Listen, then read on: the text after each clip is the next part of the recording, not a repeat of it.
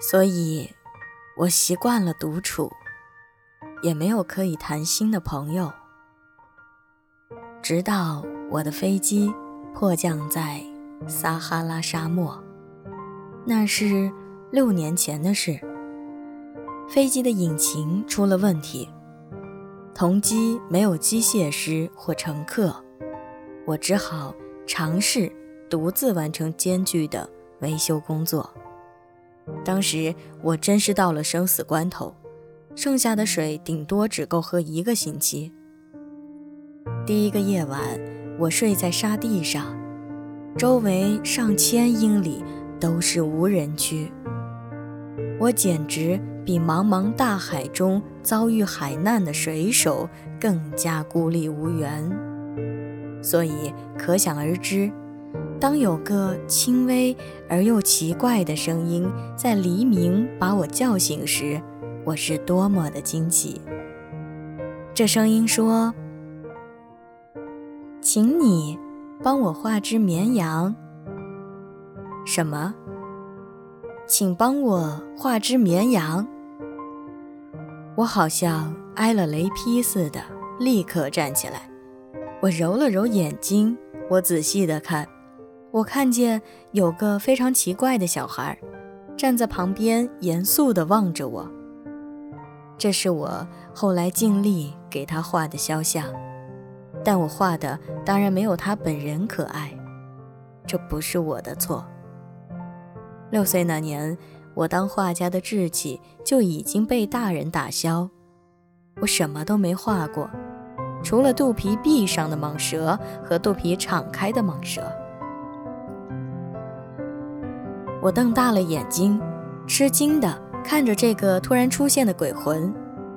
我离任何人类居住区都有上千英里那么远，可是这小家伙看上去不像是迷了路，也没有累得要死，更没有饥饿、口渴或者害怕的样子。他根本不像一个在周围上千英里都是无人区的沙漠中迷路的小孩。等到稍微镇定下来，我说：“可是你在这里干嘛呢？”他只是慢慢的重复了刚才那句话，仿佛那是很重要的事情。请，请帮我画只绵羊。当你被神秘的事物镇住时，你是不敢不听话的。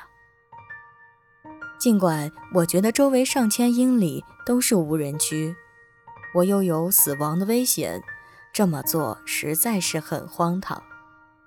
但还是从口袋里掏出一张纸和一支圆珠笔，然后我想起我在学校只学过地理、历史、数学和语文，所以我跟那小家伙说：“我不懂画画。”他回答说：“不要紧呀，给我画只绵羊就好。”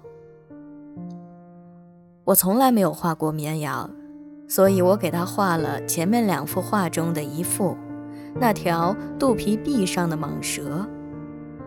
我惊奇地听到这小家伙说：“不要不要，我不想要吞下大象的蟒蛇，蟒蛇非常危险，大象非常笨重，我住的地方很小。”我需要绵羊，请给我画只绵羊吧。于是，我替他画了。他仔细的看了看，然后说：“不要，这只绵羊已经病得很重，给我重新画。”我画了。我这位朋友憨厚的轻笑起来：“你看，这不是绵羊，这是公羊。”它有两个角，所以我又重新画。但就像前面两幅，它也被拒绝了。这只太老了，我想要一只能活很久的绵羊。我不耐烦了，因为急着要去把发动机拆下来，所以潦草地画了这幅图。我随手扔给他，并说：“这是个箱子。”你想要的绵羊在里面。但让我非常意外的是，这位小评委显得很高兴。这正是我想要的。你觉得绵羊要吃很多草吗？怎么了？因为我住的地方非常小，应该够大的。我给你的这只绵羊也非常小。他低头去看那幅画，也不是很小了。你来看啊，他睡着了。就这样，我认识了小王子。